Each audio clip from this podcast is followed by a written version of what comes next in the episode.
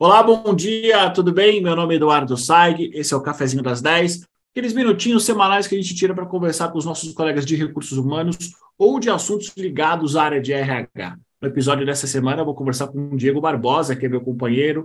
A gente trabalha no mesmo grupo. Ele é um especialista na área de vendas, marketing e estratégia.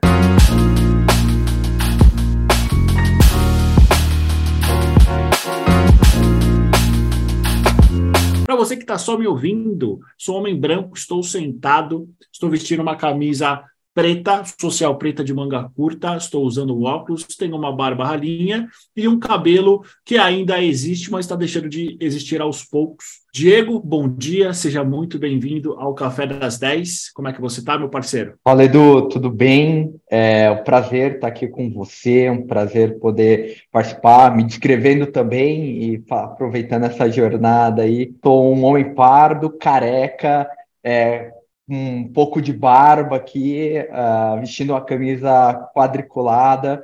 Enfim, a ideia aqui é compartilhar aqui da, um pouco da experiência que a gente acumula aí ao longo dos anos. Ótimo, Diego.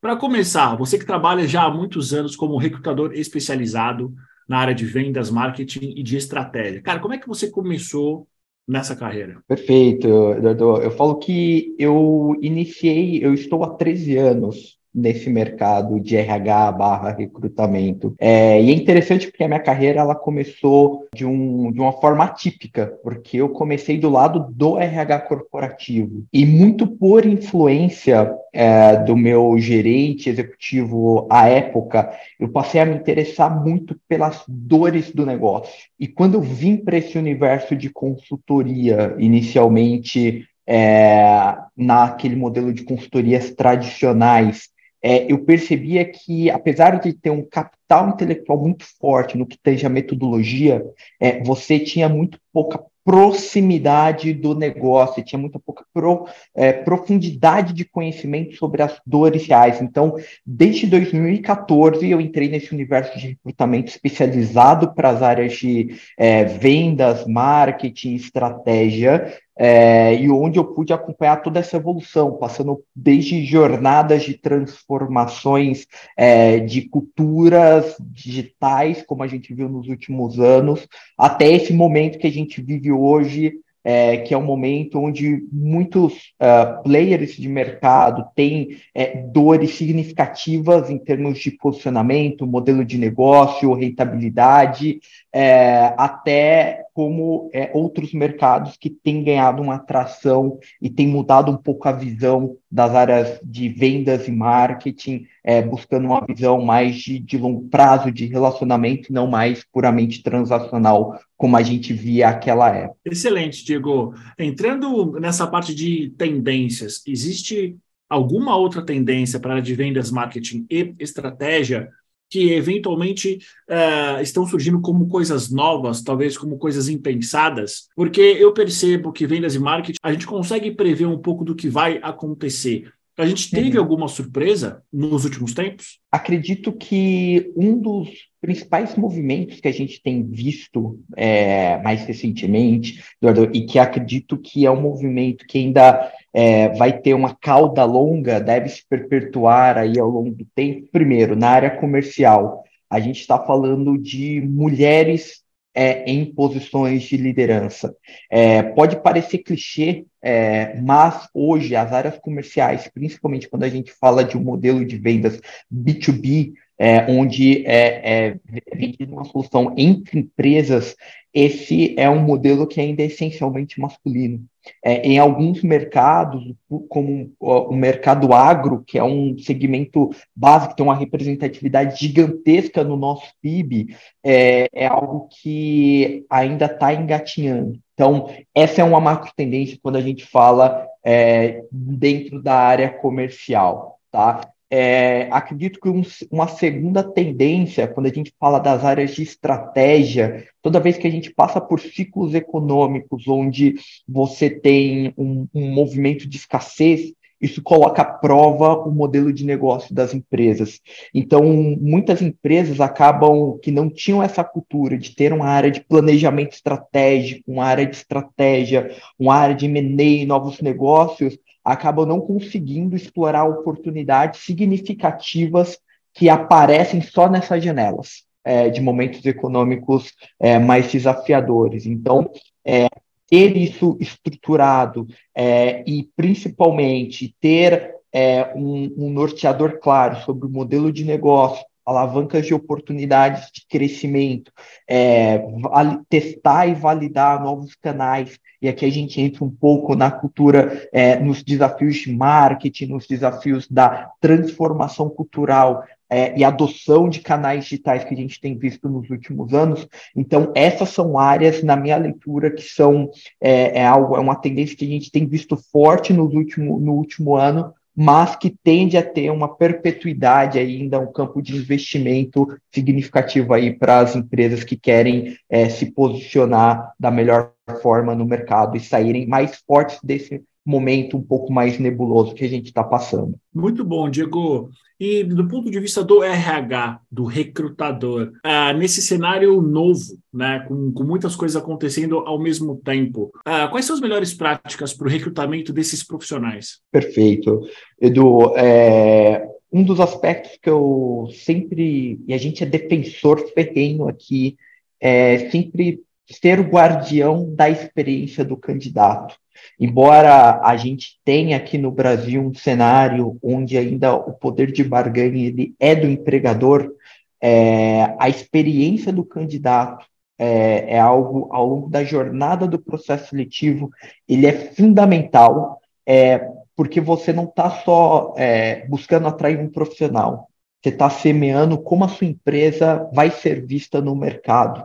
E por mais que a gente falar, é, o mercado é muito grande, em determinados segmentos, a área de vendas, é, as áreas de marketing ou até de estratégia, é um universo muito pequeno. Muita gente se conhece. Então, se eventualmente você não cuidar da sua experiência de candidato de ponta a ponta, principalmente quando a gente fala de posições de liderança é, e em cadeiras que são mais escassas, esse é um primeiro pilar. Um segundo pilar, eu falo que um, uma das principais dores onde a gente é acionado na maioria das vezes é quando é, o RH ele precisa trazer uma resposta rápida para as dores do negócio, quer seja por um momento de expansão, de crescimento rápido de, de uma equipe, por conta de uma unidade de negócio, é, ou até mesmo por conta, eventualmente, de uma substituição ou de uma cadeira ali que tem um grau de complexidade mais alta e que o, o RH interno sabe que não talvez não vai conseguir dedicar tempo.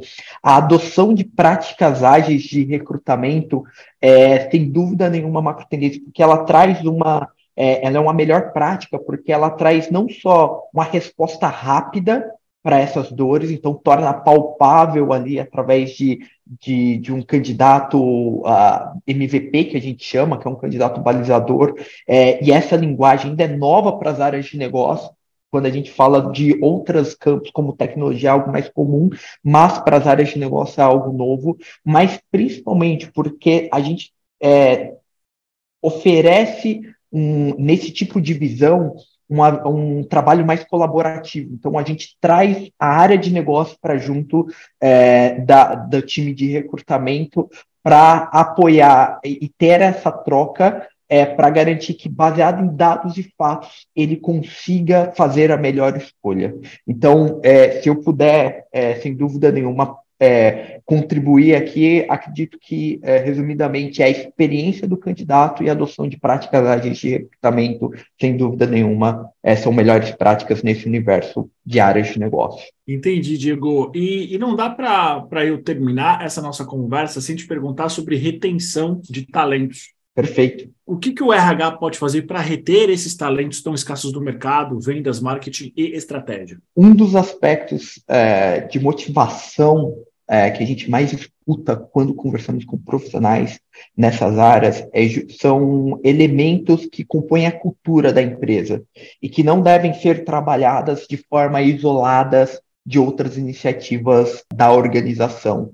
São eles o principal espaço para poder ter pista para correr, eu costumo falar. Então, é espaço de poder contribuir, construir muitas vezes a própria pista de crescimento é, então, ter esse espaço, essa abertura, isso acaba refletindo num segundo aspecto, que é a autonomia. Então, que esses profissionais eles tenham a liberdade para executar aquilo pelo qual eles foram contratados. Então, acho que esse espaço, ter esse espaço, investimento contínuo no desenvolvimento, ter essa sensação de que, é, ainda que é, não tenha crescimento vertical, eles estejam é, expandindo lateralmente o conhecimento através de eventos, de mentorias, enfim, de ações de desenvolvimento ao longo desse período que eles estão contribuindo com a empresa. Então, porque a gente sabe que talentos escassos têm um nível de empregabilidade alta, e se ele não se sentir engajado, comprado com o propósito da empresa e ter essa percepção clara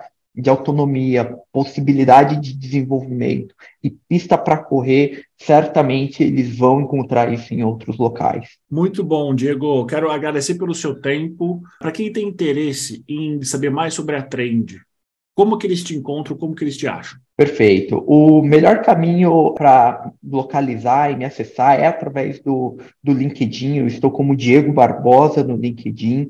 É, através do site da Trend, você também consegue, que é www.trendrecruitment.com. É, e também a gente está fazendo uma campanha aqui de compartilhar esse material que vocês veem aqui na tela.